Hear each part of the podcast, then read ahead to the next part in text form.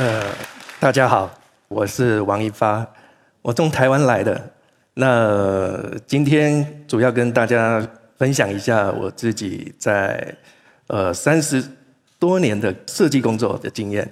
这是我的办公室，设计人会特别变态一点哦。你看到很多可能是漂亮的，可能是可爱的，也可能是特别的，你都想拥有它。比如说大象，哇，好可爱！如果在办公室里有一只，那该多好。娃娃也可爱，那甚至看到一头长颈鹿，哇，好高，哦它也好可爱。所以就这样一个一个把它搬回来。那所以我的办公室慢慢的就变成这个，嗯，呃，像是动物园的样子。那但如果只有小动物，那还好。可是偏偏喜欢的东西又特别多，呃，比如说看到墙面上看起来像一张一张的唱片，但是里面其实是一叠一叠的。所以我自己大概盘算了一下，我大概已经有呃一万五千张的黑胶唱片吧。呃，所以你说变不变态的？我回顾一下，就是我在很早的时候，这大概是二十多年前，我就开始了接触一个当时觉得很特别的行业，就是伴手礼这个领域。在台湾有一家叫小林煎饼。就找上了我，兄弟有四位，大家在对这个品牌未来的走向就很多的矛盾。为什么？因为每个人有自己的想法。第一代的时候，他有自己的热忱跟想法，创造了一可能是一片天地。接着传承到第二代的时候，这麻烦来了，兄弟多了，所以兄弟多的矛盾在哪儿？每个人面对到问题的时候。他们想要解决的方式不一样，所以兄弟们在讨论的时候，通常是没有办法有共识的。就这样，一个老的品牌被丢着很多年都没有动，慢慢的就没有人认识它。老实说，在我小时候，我曾经对小林煎饼的味道还挺喜欢的，但是我大概在他来之前，我起码有二十。二十年的时间没再听过这个品牌，所以怎么办？我该怎么去帮他？当然，第一步就是跟他们好好聊聊吧，到底出了什么问题？以前有一些呃，这个在台湾各地有一些小小的店铺，可能卖南北货，卖一些饼干、糖果的，呃，他们都卖小林煎饼，但是呢，刚好在整个通路便利商店起来的那个时候。没人到那个那个阿阿公阿婆在卖的这种小卖店了，全部都到便利商店去了。他们的货又切不进去，因为太老气了，一点都没有现代感。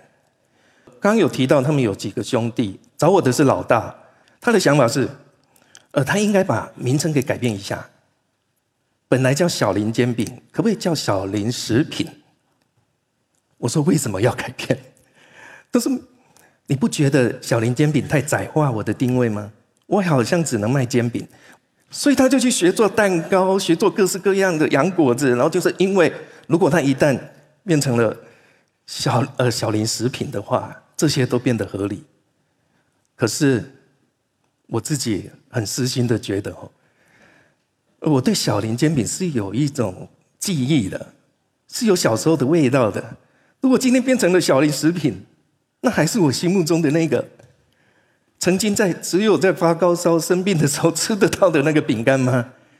所以我我万万的不愿意，所以我就呃花了很多的时间跟呃花了很多的精神跟他们不断沟通，说啊要不这样，你给我一点时间，我做个评估。在台湾的中部有一个叫大甲这一个地方，荧幕上看到的镇南宫香火鼎盛的一个地方，一个礼拜我大概跑了四趟。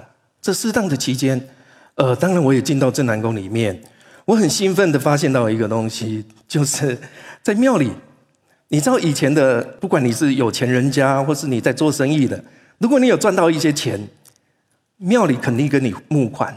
我看到了小林煎饼在那个地方，那个墙上，那个大理石上面有个落款，你知道在。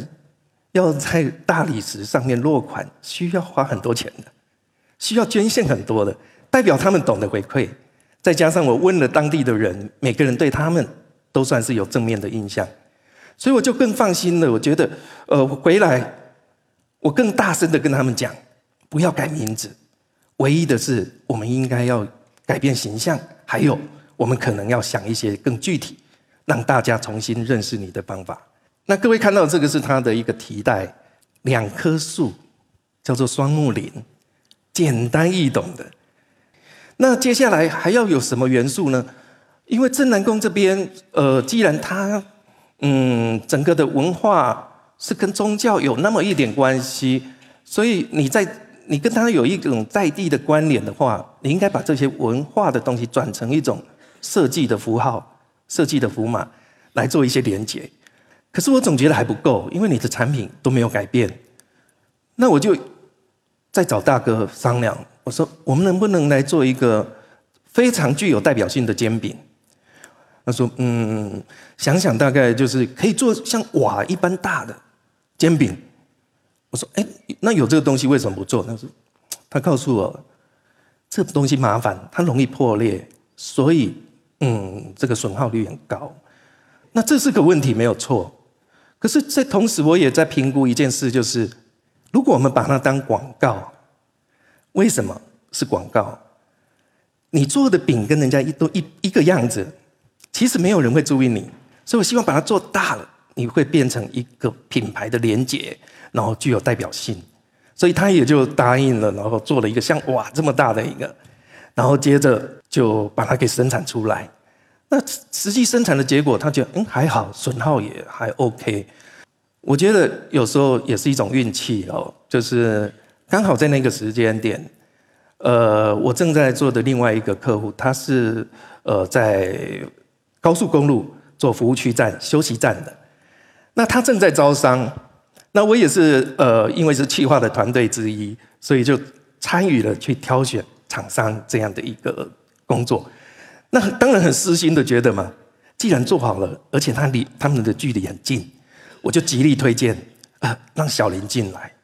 但是后面想的这个东西更重要了。不管煎饼再怎么变，它就是煎饼，对吧？硬邦邦的煎饼，还有它都在工厂烤好，有几个人可以热腾腾的吃到煎饼？我想，我们能不能安排一个在现场就可以烤来吃？而且软一点的东西，好，那我又跟老大推敲了，就找出了一个这样的东西。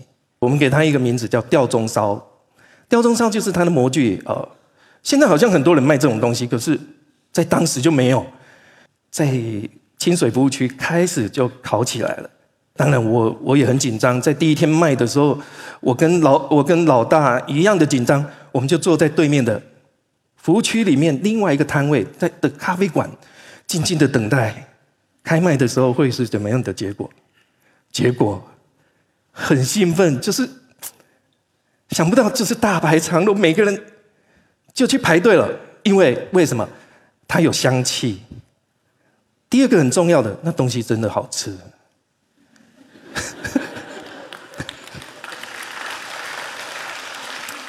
比煎饼好吃啊！为什么？因为软嘛。你知道，在那个去休息的时候，你在的。老人、小孩，然后偏偏煎饼他们咬不动啊，对不对？能有这个软的，哇，好开胃，我这感觉很舒服哦。好，所以小林接着就在台湾各个地方就开启了自己的专卖店来了，每个地方都排队。小林火了，老杨来找我了。各位知道这是什么东西吗？它叫方块酥，因为它都每次都做方的。我曾经很质疑为什么都是方的，他说方的比较好切，不用花太太贵的模具嘛。好，呃，在台湾有个地方叫嘉义，阿里山就在嘉义，嘉义的名特产就是方块酥。好，呃，老杨是在嘉义当地很重要的一个名特产。专门卖方块酥的，因为这个小林的状况真的很不好，到变成哇怎么这么火，看得他心都痒了，他就来找我。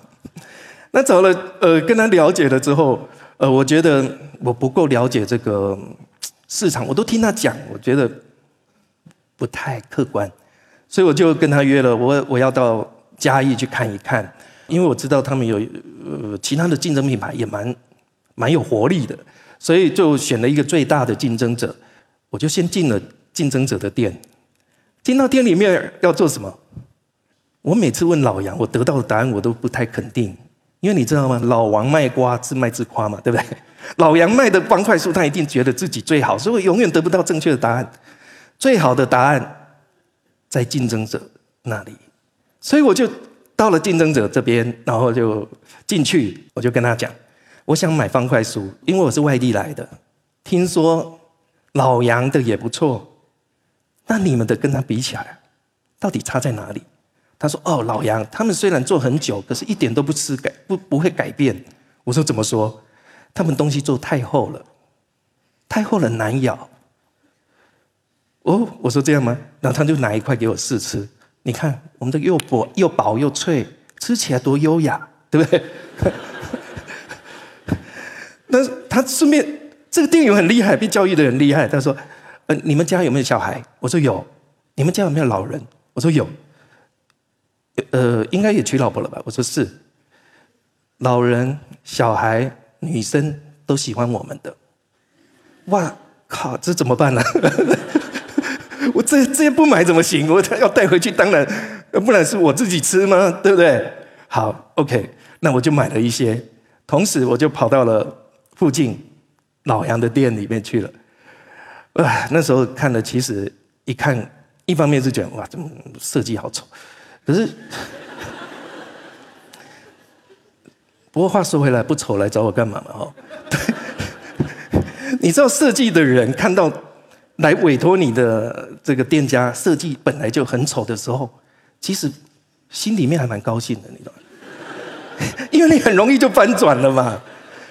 当然，我也问了老杨，我说：“呃，对，你们跟另外一家的差异到底在哪？”他说：“哦，我们的比较厚实。”好，这是个说法。我说，嗯，吃起来果然很厚。那他说，你仔细的嚼，我们绝对比竞争对手的都还厚还香。为什么？厚咬起来很有劲儿，你可以香很久。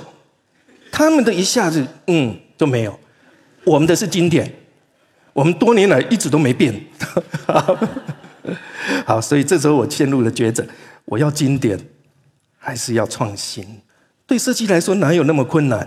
当然又要经典又要创新了。嗯，因为设计有时候还难免是稍微贪心了一点，知道吗？经营者有时候很莫名其妙，要坚持己见，你知道吗？就觉得我就是要厚才是我，然后另外一个说我就是要薄才是我，所以我就花了一些时间跟呃这个呃老总也就谈了一下。那我说，呃对手这么谈，他说他们都怎样怎样的。他说：“听他在讲，他东西难吃死了啊！对，一点都不像方块酥，他乱搞。对我说：可是我吃起来不错。然后他就愣了一下，他说：不错，你没吃过我们的吧？我说：有啊，很难咬啊。好，他说：好，O，OK。可是这才是经典呢。然后接着，为了要找到支持他论点的人，现场其他的。”其他他的同事一起开会，他就说：“你们觉得呢？你们觉得呢？”你知道吗？老板这样子问你的时候，通常都不敢讲真话。接着我就私下说：“呃，你们现在先不要考虑老板在这里哈。如果让你好咬一点，是不是比较有意愿？”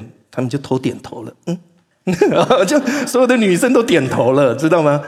好，那所以我就呃，就还是很诚恳的跟他说：“哎，那个老板。”我们厚的保留起来，我们会未来我们可以设计经典款，但是我们会有创新的款做薄的，一样可以卖给更广泛的一个不同的对象嘛？这样好不好？他有一点犹豫，但是他说：“嗯，既然找你就让你去搞吧。”那我就说：“好，那我们就四处看看。”我们在外面边看的时候，他说：“呃，什么都可以变，但是这个这娃娃哈。”请你帮我保留，这样还变吗？你知道那个娃娃就是我看起来最不最不投缘的一个东西了。我就给他笑一笑，说：“嗯，这个我我会考虑帮你留下这个娃娃的。”好，接着当然就也就动了装潢，整个改变了之后，然后我就拿着娃娃到他办公室，哎，娃娃我给你留下了，好。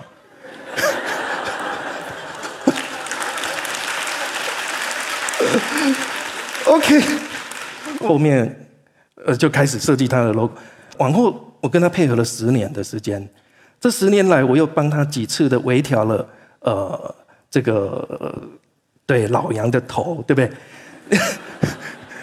呃，尤其是在最后的时候，二零一一年帮他把把他的嗯把他的纹路给消除了哈，这点他是最满意的一次。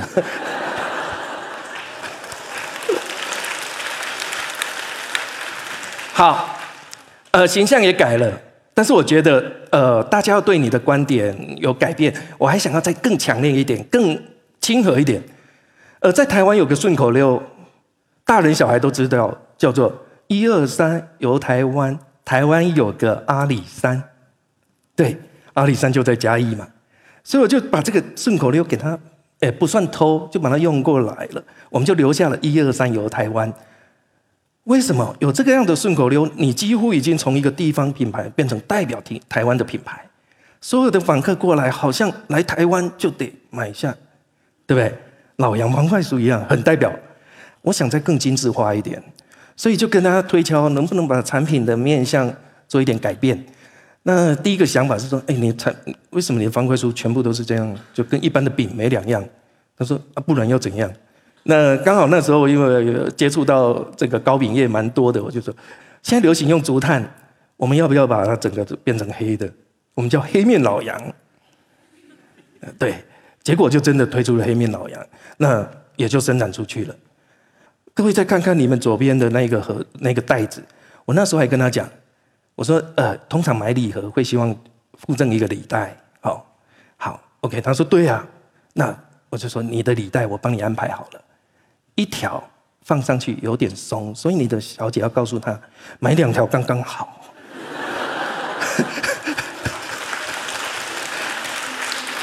所以客单价就可以再变成一倍。那果然有些人还是坚持松，哎，我松松的没关系。然后但是边提的时候又回来，哎，我觉得还是让他。OK，好，走火入魔了，你知道吗？开始气化，哇，每一个都是一个一个包这样子，然后既然四百块卖得动，给他挺再挺上去了，八百块，这时候他吓死了，他说绝对卖不动。我们的特单，我那每天在看那个报表，没有人一次买到八百块一个东西的。那我说，可是因为以前没有嘛，我们应该来探探我们到底的顶在哪里。再加上因为我们的竞争者他是六百块当做顶啊。对不对？我们来个八百块，为什么？因为老杨要变成领导品牌，你卖的东西能比他便宜吗？对不对？哎，他说也对哦。这时候老板突然很气，气愤，就好，我们就来推个八百了。呃，当然我自己很想这样做，但是也有一点担心。我知道这个一定也应该卖不太动嘛。吼，其实我没有把握。那所以我在当下他决定的时候，我说 OK，我先让你有个心理建设哈。有时候你。要为了要探顶，这个东西它不一定卖得很好，但是我们称它这样叫做象征性产品，可以凸显你的定位，让别人有个话题，然后看着你，接着它可能可以带动你其他的产品可以跑得动。我们都有一个有个经验，对不对？我们会问人家，哎，这多少？这多少？这多少？哦，这太这，人家都会先跟你介绍贵的，啊，贵的好喜欢，可是我买的时候买便宜一点，对吧？往下降一级。所以你看，你八百，人人家可以降到四百，降到六百，接着他果然就发售了，还真的卖的不怎么好，个别都卖的很好，就是四个组在一起不好，OK，所以还是安全的度过了哈。呃，如果不是这样一次一次很安全的度过，我大概早就被他开除了。呃，有几年的时间，台湾就很流行。呃，其实很多游客来了就说：“呃，我要买台湾的凤梨酥。”老杨是卖方块酥的，他觉得哎，凤梨酥好有市场哦。我看人家卖凤梨酥卖的，我心都痒了，你知道吗？结果他就来找我商量了：“哎，我们来设计凤梨酥呢。”我说：“你要几个？”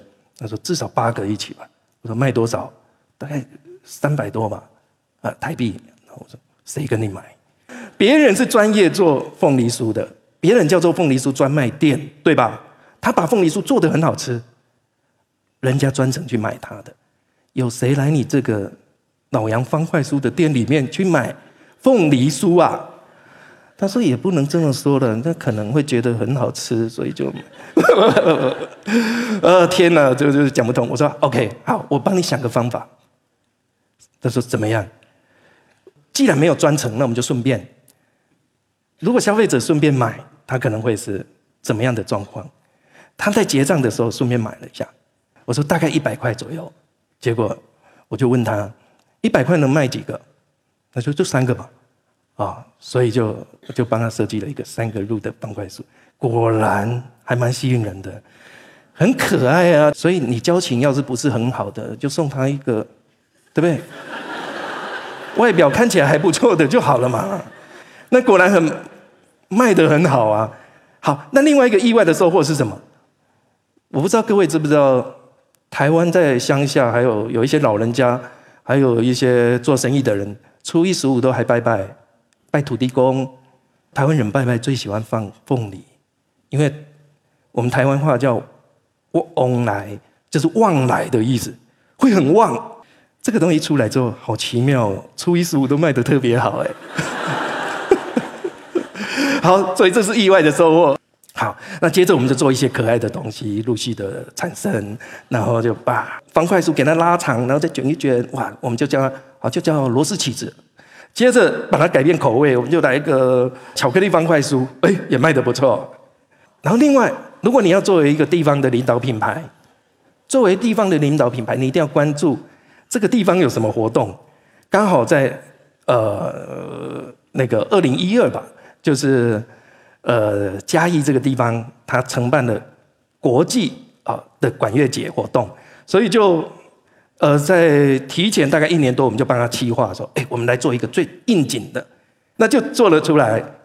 然后接着我说：‘哎，方块书一点都不酷，把它做成萨克斯风好了。’就这样也跑出来了。方块书不再是方块，方块书可以有造型。呃，因为它的特别的企划，所以就让呃地方政府在管乐节的期间，他要找一个最代表嘉义的产品。”他就找了老杨来做配合，从此他就奠定了他的领导位置。其他的竞争者，Who care？对不对？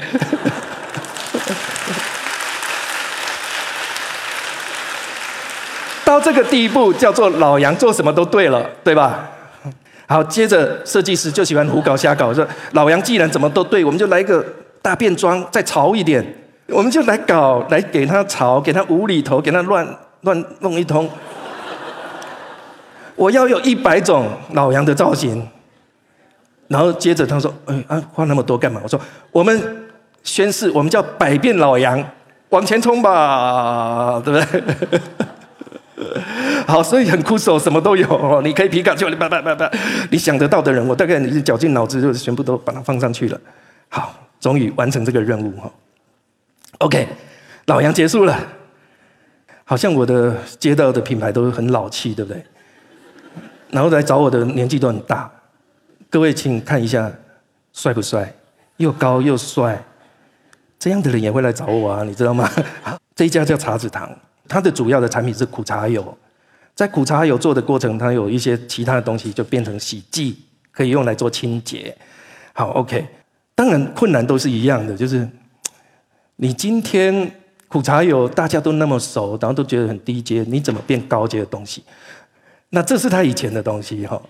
在沟通，他们团队有包括文案设计、企划什么一堆人，他们叫五虎将哈，都很年轻。五虎将，五将就一人一一个意见，然后就最后统整起来说：好，有三个点一定要达成。第一要有温度，那说第二个要有插画，插画也是一种表现。我说我可以考虑看看。他说第三个。包装上面要有人，我说 Why？为什么？为什么一定要有人？他说我们是经过很客观的分析哦。我说为什么？我们看这种文创品牌成功的范例，他们做的很好，都有上面包装上面有放人。我说人家都放人了，你再放人有什么意思？所以为了这件事情，我跟他们焦灼了三年，你知道吗？我就是觉得，如果一定要这样子，一定要照这种逻辑规则，还是大家别玩比较好。好，就这样耗着耗着，大家都精疲力尽了，然后到最后说啊，最后一年了啊，我再重新讲一次，你不要给我任何限制，你讲的我都听进去了，让我们放手去做吧。我承诺，而且我有把握，我们会做出一个自己专属的一种表现形式。我的想象，我们必须看起来是一种呃具有艺术气息的，然后有职人精神的在里面的。那它必须是国际化的美感的。哇，讲的很抬头，你知道吗？就好。我说，呃，接着我就说，我们来讨论一下这个架构。呃，他叫赵小木，小木他就跟我讨论的时候就随手画出来。啊，虽然很丑，但是我觉得他很用心 哈。OK，那我们就到土地里面去观察、去感受。哇，好山好水，其实我根本不能跟他站在一起，那高度真的差太多了。但是你知道吗？人在宽阔的环境里面就会变得很伟大，然后就开始讲哇。茶市场的品牌未来是要国际化，我们要我们我们不跟台湾任何一家苦茶油比，我们要的是跟全世界最顶级的庄园的橄榄油比。哇！我听了也好心动，我说好，那我们就一起努力吧，对不对？好，接着就开始了。那心里面有一个想法，就是呃，我要找一个艺术家，他是专门做版画的。那接着呃，版画家就自己做了一个简单的。图，他说：“呃，我想大概场景，因为我们跟他聊了之后，然后他就画出来。我说：‘OK，情境到了，但是可不可以再多一点想象？’这样子，好，他说：‘OK，那我就回去想了。’就过了大概嗯三四个礼拜吧，他终于来了，他很兴奋，他说：‘我把我的想象力都放进去了，这个是我刻出来的我的版画作品。’然后我一看，非非常惊艳，好漂亮啊！OK。”我选你一点都没错了，那但是我说可以告诉我吗？左边的叫梅花鹿，请问右边的是什么？他说你不是要我发挥想象力吗？我的想象是这样：所有的苦茶园里面，它都有保护苦茶籽的一种一个吉祥的动物，我叫它茶籽兽。OK，我说哦，好，既然说尊重。艺术家，那我就说好，那我就提提了。这个提案是不是还是很美，对不对？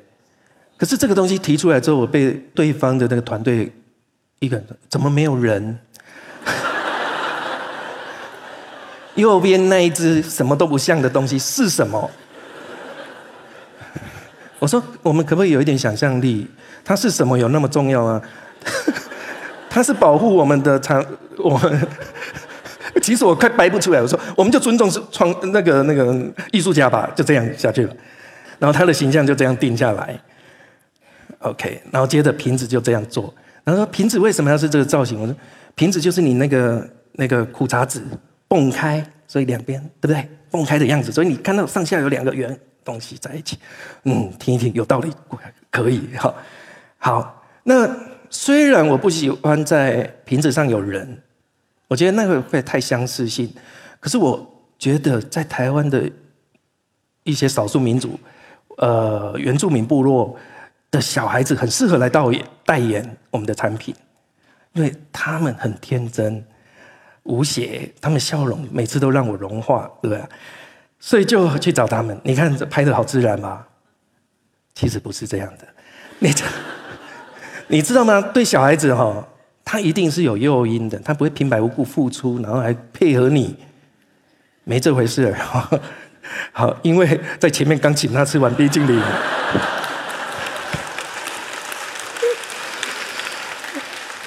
算是解决了这个问题了。那出来的效果也都还不错啊。接着就一一个一个的设计出现，然后这个是喜木的礼盒哦，然后就刻哇，这个版画家突然。工作变多了，就一直磕，一直磕，每天不眠不休的磕，然后就一样一样的交稿。以前虽然排斥商业化，可是这一次的商业化却让他成名了。那这是油的瓶子，我把油想象它必须要跟国外的橄榄油做一点比较，所以很多细节要注意。所以我们也帮他开模了这个呃橄榄油的瓶子。好，你做的这么精彩，做的这么用力，金马奖的主办单位。在第五十一届的时候，他主动找上了，他说：“他说我们正在找可以代表台湾的品牌，但是又要很漂亮，又要有艺术感。”等等等等，讲了半天，找来找去，大概就你们了。对，那当然知道这个消息，我们就很兴奋，然后就接受，然后金马五一的包装就出来，产品就出来了。我们就做了一些随身品，然后给贵宾当做赠礼。隔年又来了，他说：“因为我们找不到比你们更代表性的作品，所以我们又来，请不要拒绝我们，我们再来合作一年。”呃，第二年没有像第一年那么兴奋，但是还是接受了。好，隔一年又来了，那时候实在，我们后来换了别的礼品之后，很多的贵宾因为以前拿过，他就一直说：“啊，怎么不送以前那个呢？” 好，所以五四我们又接受了。好，呃，刚刚讲的东西都很欢乐，其实有时候设计不见得都是那么快乐。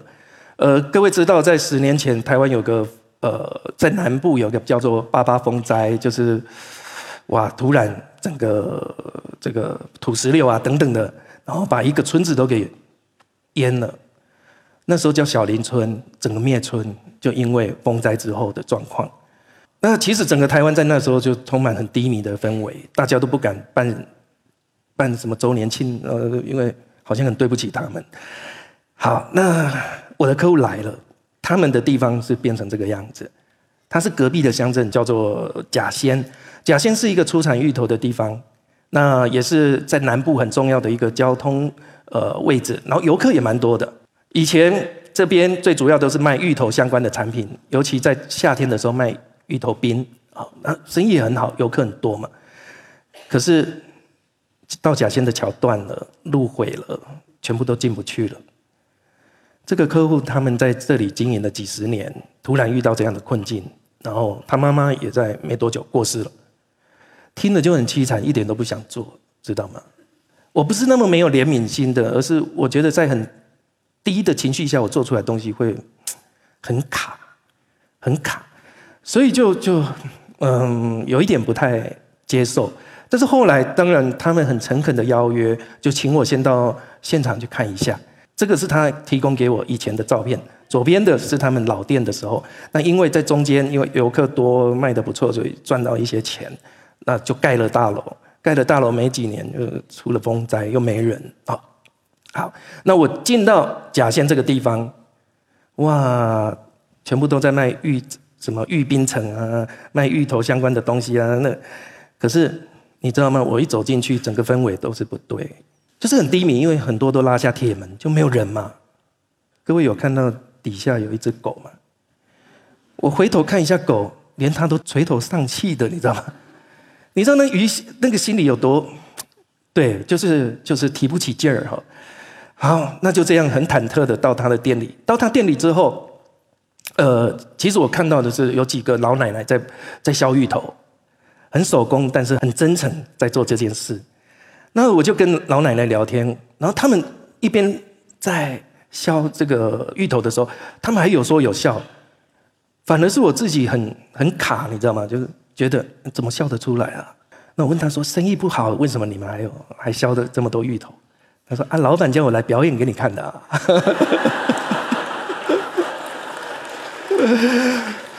他说：“今天有贵宾来啊，如果你们不努力的销，他不接我们的案子，我们可能走不出去了。”OK，然后就边说还边笑。然后他说：“我我就说好，那现在生活比较困顿，怎么办？”他说：“这是老天爷给我们的一个警惕吧。那我们只能坦然面对喽，还能怎样？我们就少花点钱喽，就度过这一次。”我相信以后会更好哇！阿妈比我积极。他们在灾区，竟然他的情境完全不像受灾户。好，OK。接着我当然就改了一个观念啊，我们能不能让它变得生气蓬勃？然后就呃，也想象哇，它就是一个很奇妙的地方。那就做了这样的一个大概的视觉。好，因为天气造成的这些影响，我也希望我们正面去面对天气这个事，所以。我开始挑了他们的呃产品，找到了一个这样的东西，叫做玉书条。我想要设计一款呃用天气当做主题的，然后呃产品也很明确表达的一组设计。呃，这这是四个口味就出来，接着的成果是这样的。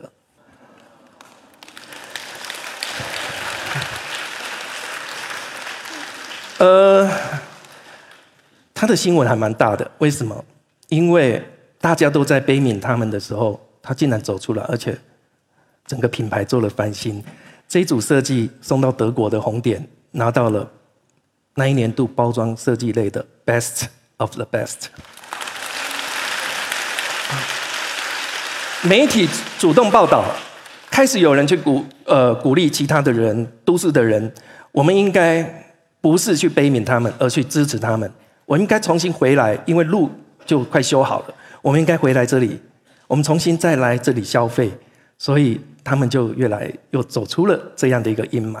那我觉得还不够，我们必须要更勇敢、更呃更大胆的走出去。所以就鼓励我的客户去参加了国际食品展。食品展上面，我用了一个主题，就是呃这种巴士站的站牌。台北是一个都会区，我们希望都会的人进到甲线来，用行动来支持他们。OK，当然现在整个它的交通都恢复了，生机也恢复了，呃，这个品牌也变成了当地的一个代表。呃，设计超过三十年的时间，呃，自己不断的在反省，然后也在观察。呃，如果说在最后我要给大家一些怎么样的观察跟醒思，我可能会这样讲：现在大家的产品越来越同质化，我们也也想尽办法去卖弄一些更吸引人、更有话题的产品。